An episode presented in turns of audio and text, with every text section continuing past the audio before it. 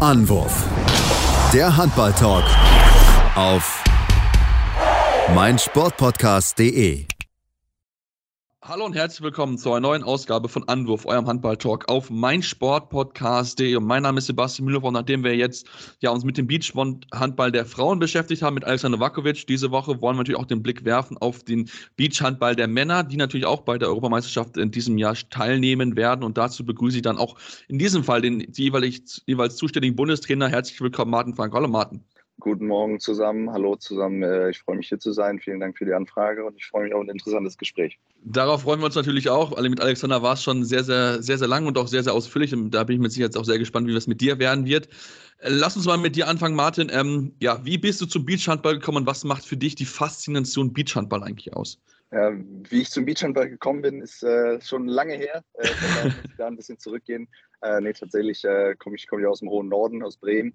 Und da haben wir äh, mit Cuxhaven sehr, sehr traditionsreichen. Beachhandballstandort äh, in, in äh, unmittelbarer Nähe sozusagen. Das heißt, ich bin eigentlich schon von kleinster Jugend an, ich glaube schon als, als äh, 8-, 9-Jähriger eben regelmäßig im Sommer auf, äh, auf Beachhandballturnieren in Cuxhaven gewesen. Ähm, habe da ja recht früh eine äh, große Leidenschaft für gehabt.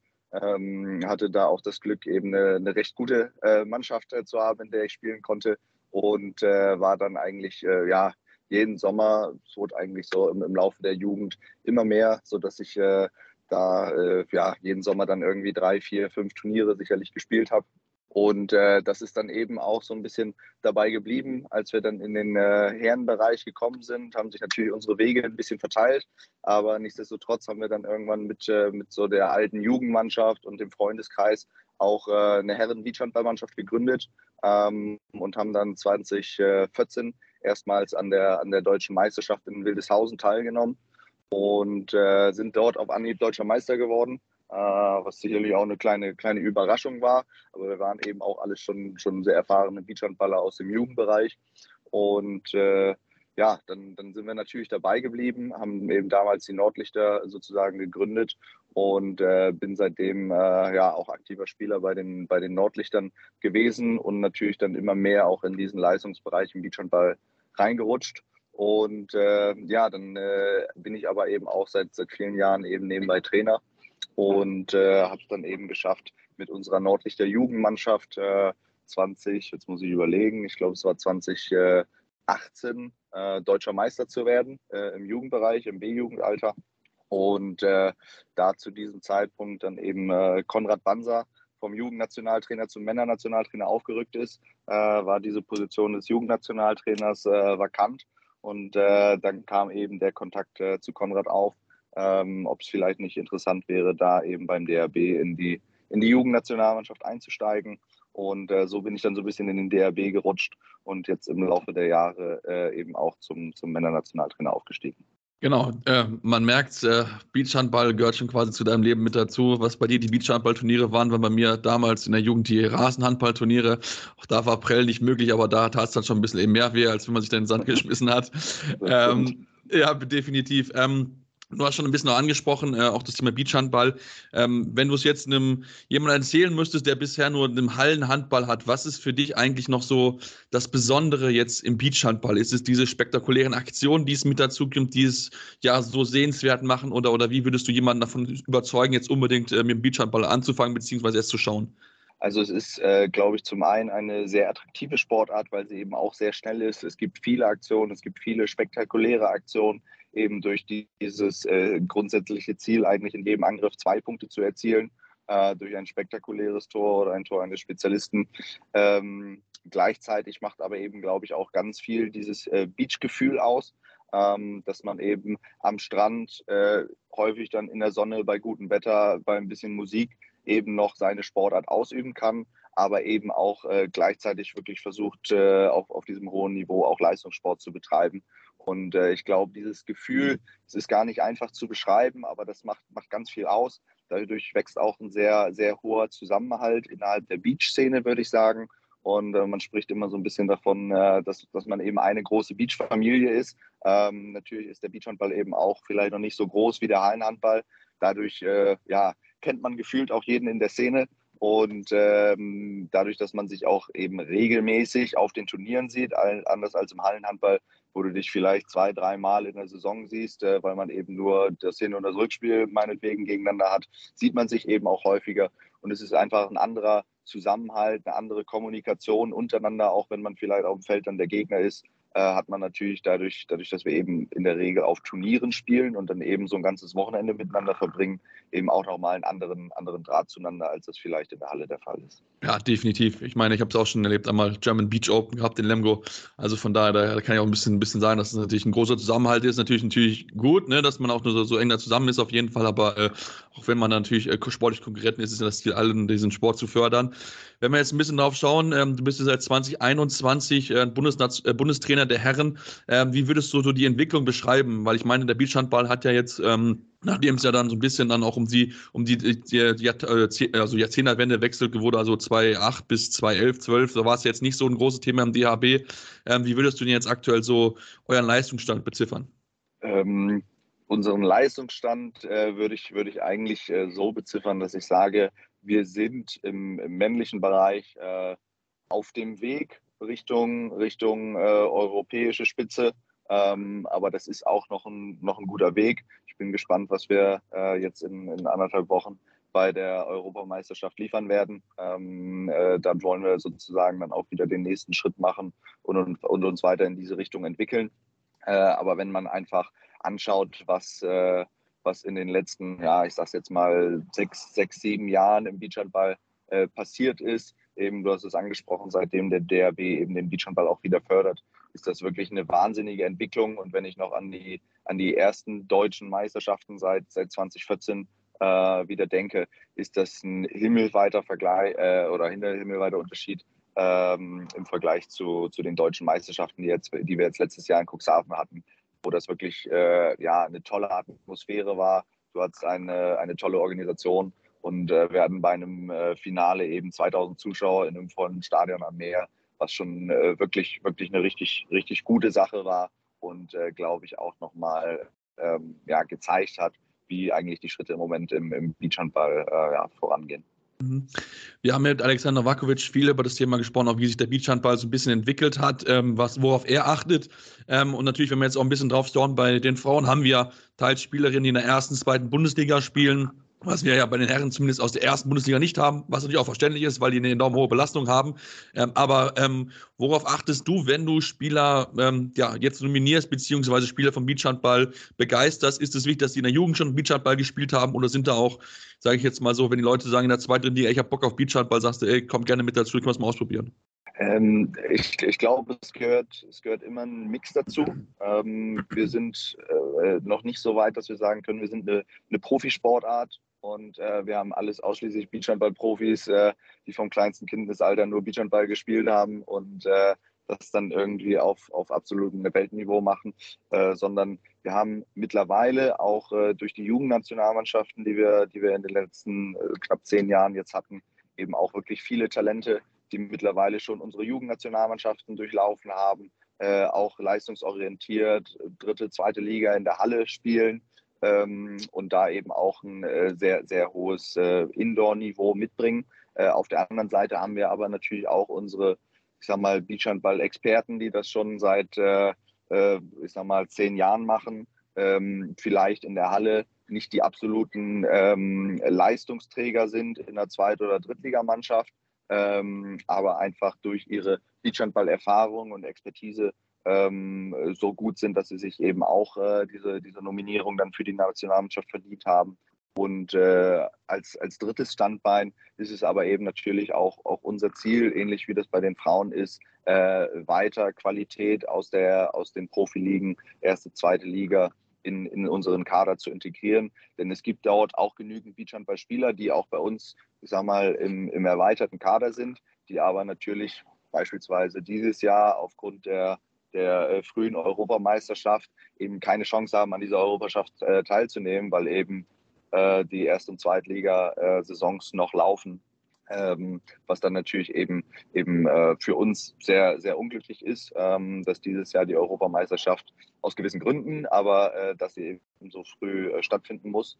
Ähm, nichtsdestotrotz haben wir dort einige Spieler, ich nenne jetzt mal äh, Finn Hangstein, äh, der mit unserer U18 2018 Europameister geworden ist, jetzt zum zweiten Mal hintereinander vermutlich Torschützenkönig der zweiten Liga wird, zum, zum, zum TuS Lübeck gewechselt und ähm, uns natürlich auch auf Anhieb ähm, sehr weiterhelfen kann, weil er eben erfahrener Beachhandballer ist, ein absoluter Topspieler in der Halle ist. Und ähm, solche Leute wollen wir eben natürlich auch weiter an uns binden. Aber dafür müssen wir eben auch, äh, auch viel tun, dass das möglich ist. Und da geht es natürlich dann auch viel, viel um Terminplanung. Äh, was, was ist möglich in Kooperation mit dem Hallenverein?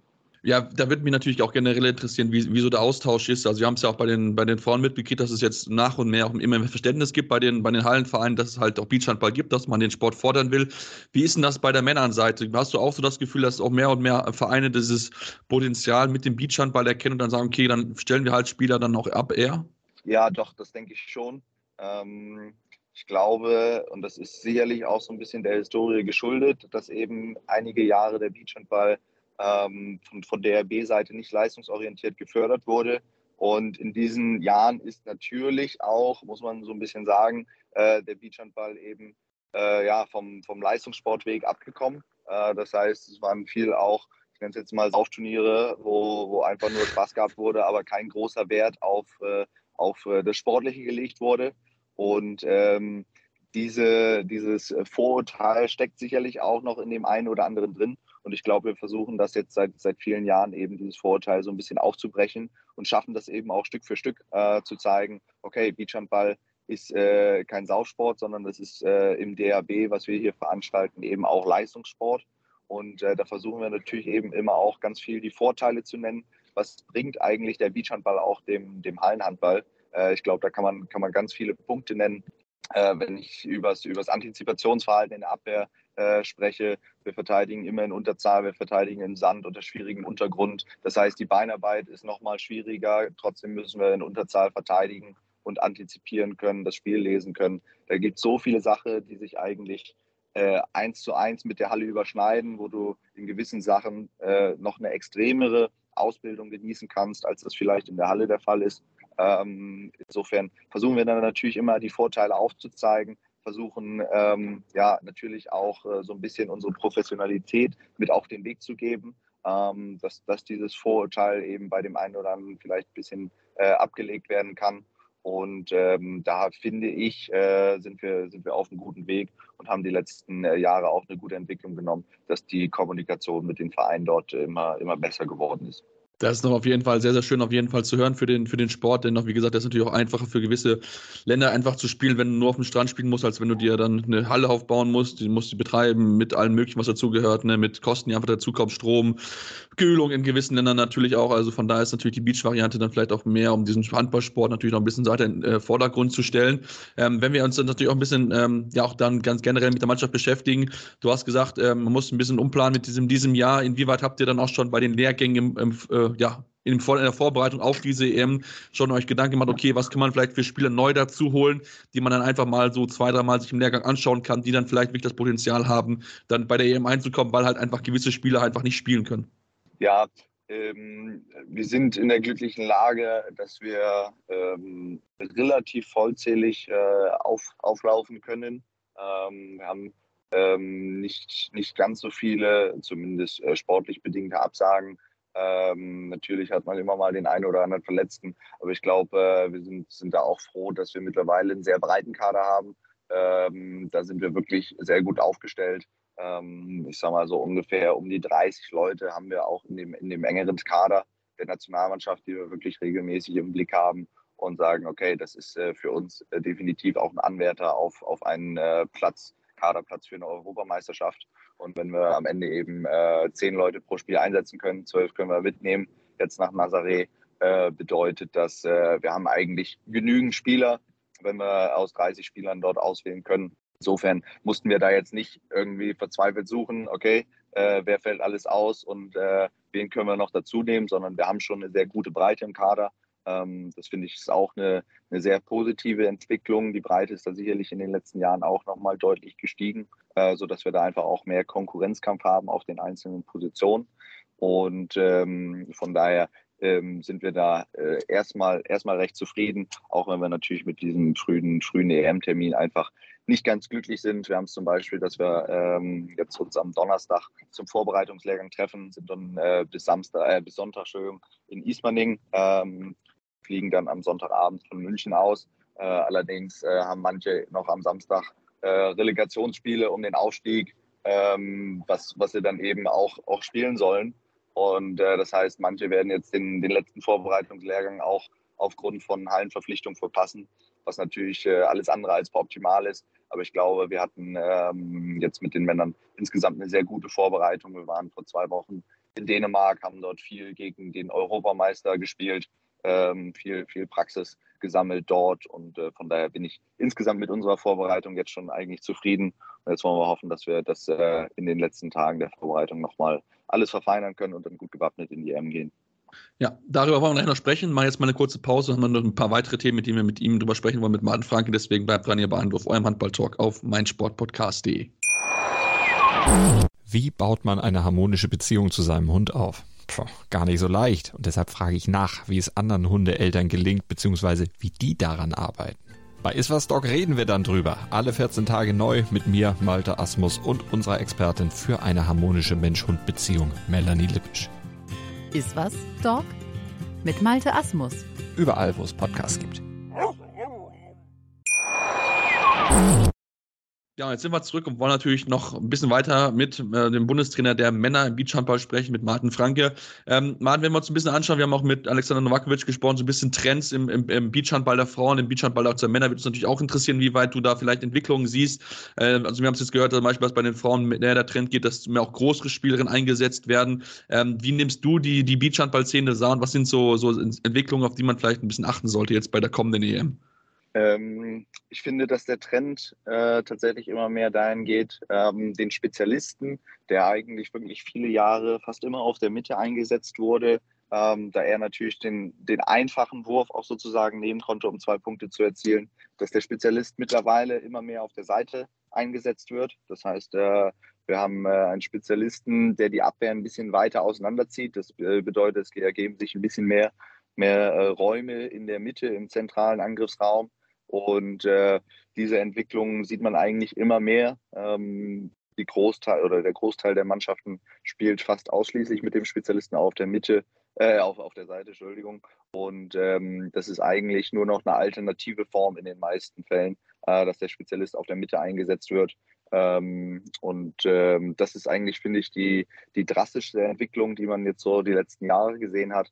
Aber äh, was, was sicherlich auch dazu kommt, was du eben schon angesprochen hast, wir haben auch bei den Männern immer mehr Körperlänge, ähm, vor allen Dingen in den, in den Abwehrpositionen, ähm, die einfach natürlich noch mehr ähm, Reichweite haben, um dann äh, Passwege zuzustellen, noch mehr Reichweite haben, um äh, einen, einen Block zu stellen, der dann die lange Ecke wegnimmt. Ähm, all das äh, macht es im Angriff natürlich auch nicht leichter. Ähm, auf, der, auf der anderen Seite sehen wir dazu eben sicherlich auch aufgrund dieser steigenden Körperlänge in der Abwehr, sehen wir immer mehr offensive Abwehrformationen bei den Männern. Ähm, es wird einfach, glaube ich, versucht, ein bisschen mehr die Bedeutung des Torhüterspiels, die ja im Hallenhandball schon sehr hoch ist, das sehen wir immer wieder, wenn äh, Niklas Landin einen Sahnetag hat, dann gibt es da kaum eine Chance, dieses Spiel zu gewinnen. Äh, Im Beachhandball ist die Bedeutung des Torwartspiels sicherlich noch mal höher, weil wir natürlich eben in Unterzahl verteidigen und fast jeder Angriff auch mit einem Torwurf abgeschlossen wird.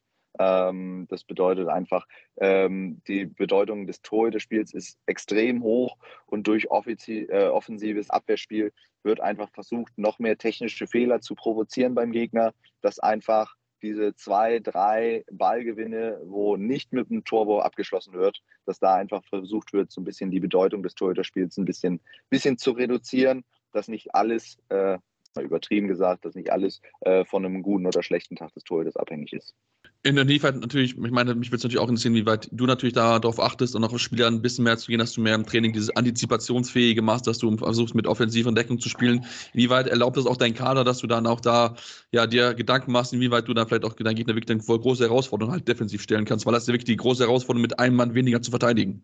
Äh, definitiv, definitiv. Ähm, bei uns geht die Entwicklung auch gerade so ein bisschen dahin, dass immer mehr Angriffsspieler auch in der Abwehr zum Einsatz kommen, dass es also eben dementsprechend nicht nur äh, ich sag mal, Abwehrspezialisten sind, sondern dass diese Jungs ursprünglich aus dem Angriff kommen und dementsprechend natürlich da, äh, dadurch auch nochmal ein anderes Verständnis für, für das Angriffsspiel mitbringen, vielleicht dadurch noch mehr äh, lesen können, okay, was möchte der Angriff eigentlich gerade machen und dementsprechend dann die richtige Abwehraktion dagegen zu finden.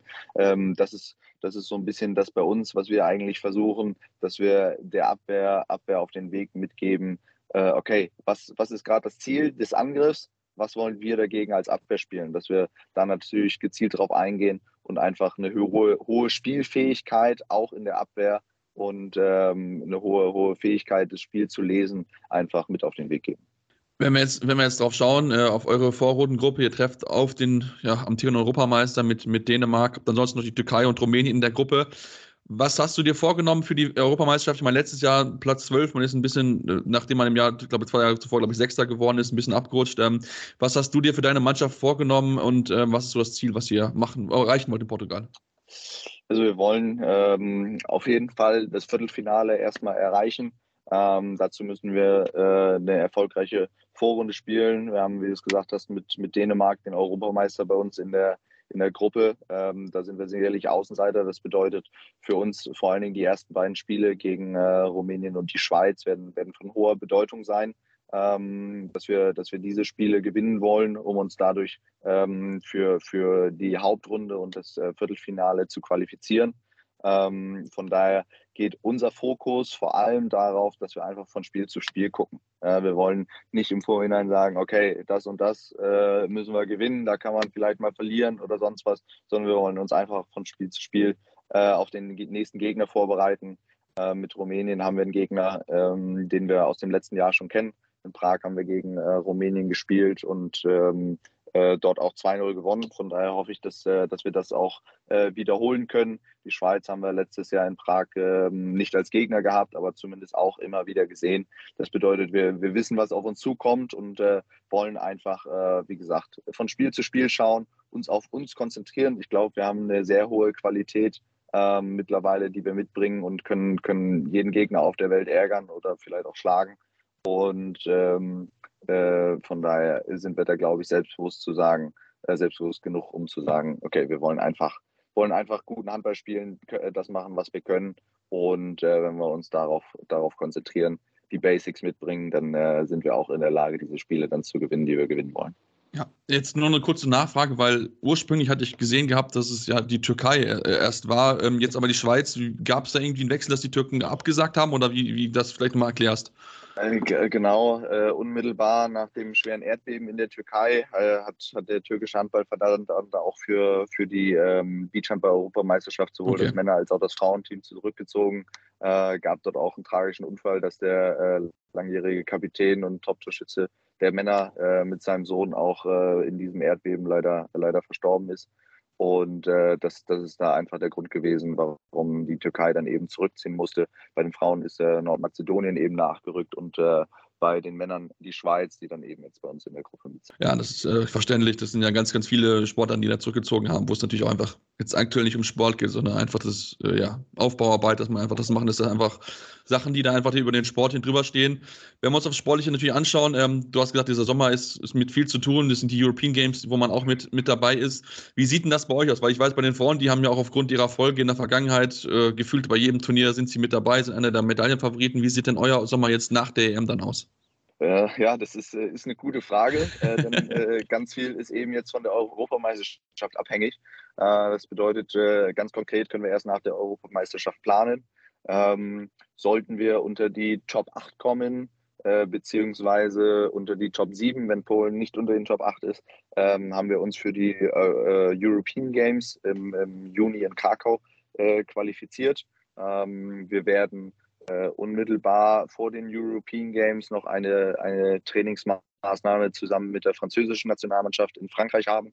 Ähm, das bedeutet, da werden wir auf jeden Fall noch einen Lehrgang haben und hoffen dann eben auch im Anschluss an den European Games teilnehmen zu können. Ähm, das wäre ähm, sozusagen dann nochmal das, das zweite Highlight jetzt in diesem Sommer.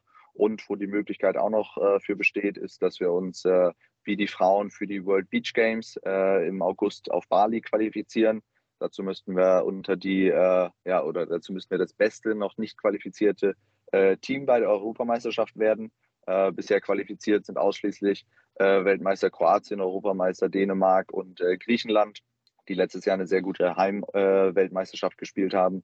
Und ja, hinter diesen dreien ähm, müssten wir das beste, beste Team bei der Europameisterschaft werden, ähm, was natürlich ein ambitioniertes Ziel ist.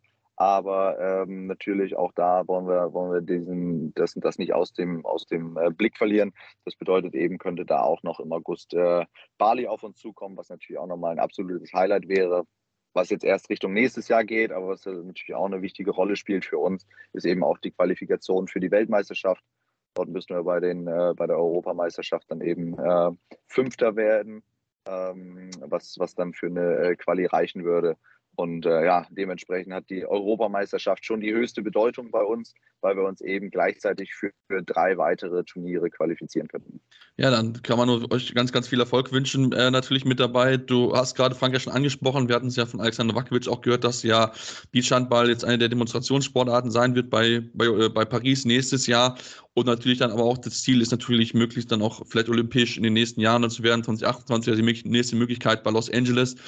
Wie siehst du die Chancen insgesamt und, und was ist, äh, oder wie würdest du auch sagen, dass vielleicht auch der Sport vielleicht, ähm, ja, dass dem Sport helfen würde, wenn man jetzt diesen olympischen Schritt schafft, weil man natürlich auch dann ganz andere Fördermittel natürlich bekommen würde? Also ich bin da erstmal äh, sehr optimistisch, weil ich finde, äh, diese Entwicklung, die der Beachhandball genommen hat, ist es einfach wert, in den Kreis der olympischen Sportarten aufgenommen zu werden. Ähm, wie am Ende die Chancen stehen, ist, glaube ich, ganz schwierig vorhersagbar, weil das eben ganz viel Sportpolitik ist wo man jetzt als Außenstehender wahrscheinlich auch keine, keine ganz genauen Einsichten hat. Dementsprechend ist das, glaube ich, ein bisschen äh, Wahrsagerei, wenn man da jetzt irgendwas vermuten würde. Aber ich bin da grundsätzlich erstmal, erstmal sehr optimistisch. Und äh, ich glaube, das würde, würde der Sportart einfach einen Riesenschub geben, äh, weil es natürlich ähm, nochmal eine andere Wahrnehmung geben würde für diesen Sport, äh, wenn man plötzlich bei, bei den Olympischen Spielen auftauchen würde. Äh, man hätte sicherlich eine andere, andere Präsenz einfach. Man, es wird sich mit Sicherheit auch ein anderes Geld einfach in den Beachhandball fließen, äh, was natürlich, äh, das ist ja nun mal in jeder Sportart so, ähm, dass das auch von den, von den Fördermitteln abhängig ist, äh, die man da, da mit, mit reinbringen kann, ähm, was den Sport natürlich auch nochmal riesig äh, voranbringen würde, was, was äh, sage ich mal, die Strukturen, die Organisation von Turnieren und solche Dinge angeht. Ähm, insofern bin ich mir sehr sicher, dass das einfach ähm, einen Riesenschub geben würde. Äh, denn ich glaube, jedes, jedes kleine Kind träumt davon, vielleicht mal bei Olympia teilzunehmen, sei es mit äh, welcher Sportart auch immer. Und äh, wenn, wenn das eben über den Beachhandball möglich ist, zieht das sicherlich auch nochmal äh, viele, viele Jungs und Mädels äh, im Jugendalter mehr in den Sand, ähm, was natürlich unserer Sportart äh, einfach riesig helfen würde, wenn wir einfach noch mehr Leute im Sommer in den Sand bekommen. Genau, und das wird ja, wie gesagt, auch in anderen Ländern auch einfach helfen, weil, wie gesagt, da geht's einfach, man kann es einfach viel einfacher spielen, als wenn du in der Halle halt, in der Halle halt hinbauen musst. Das ist halt im Sand einfach, ja, schnell aufgebaut, ein paar Felder gespannt, okay. schnell die zwei, reicht ja schon, zwei große Holzstäbe da einmal in den Sand zu setzen, und dann kann man ja schon im Endeffekt anfangen zu spielen. Also von daher wäre es natürlich dem Sport auf jeden Fall einen, einen ordentlichen Schub geben. Ja, Martin, wir wünschen natürlich euch ganz, ganz viel Erfolg. Drücken die Daumen, dass ihr dann vielleicht auch mal wieder auch so ähnlich erfolgreich seid wie die Frauen, denn die haben ja wirklich in den letzten zwei Jahren wirklich enorm viel abgerissen. Und äh, wenn dann die Männer natürlich auch den nächsten Schritt machen würden, vielleicht sogar eine Medaille, das wäre natürlich, glaube ich, äh, der große Traum von dir und ganz, ganz vielen Spielern von dir. Definitiv, vielen Dank. Äh, ja, die Frauen sind, sind da in der Hinsicht äh, aktuell unser Vorbild. Äh, die haben da wirklich vorgelegt in den letzten Jahren. Das ist äh, Wahnsinn, was sie da geschafft haben. Und äh, ja, wir wollen natürlich versuchen nachzuziehen äh, und, und denen es irgendwie ansatzweise gleich zu machen. Ja, wir wünschen euch ganz, ganz viel Erfolg auf jeden Fall in, in, in Portugal. Und ähm, ja, wenn ihr dem Handball Beachhandball folgen wollt, solltet ihr es auf jeden Fall tun. Wie gesagt, es gibt Möglichkeiten über, ich glaube, Livestreams wird es auf jeden Fall die Spiele zu sehen geben. Bei ERF wird es die mit Sicherheit finden, bei YouTube oder über die entsprechenden Kanäle dort. Und ähm, ja, dann könnt ihr uns bis weiterhin natürlich auch folgen, denn wir werden natürlich auch weiterhin das Auge drauf haben auf den Beachhandball. Bei Spotify habt ihr die Möglichkeit, uns fünf Sterne zu geben, wenig wie auch bei iTunes. Gerne aber kurz die Klick, was können wir besser machen, woran können wir arbeiten. Folgt uns auf Social Media, Facebook, Twitter, Instagram mit dem Handel Anwurf findet ihr uns dort jeweils. Und dann ja, gibt es dann nächste Woche wieder hier mit einer regulären Ausgabe zum Thema Handball, natürlich auch zum spannenden Meisterschaftskampf in der Halle. Und natürlich wollen wir natürlich auch noch den Blick darauf werfen, auf den Beachhandball. Deswegen äh, bis dann hier bei Anwurf, eurem Handball-Talk auf meinsportpodcast.de. Anwurf.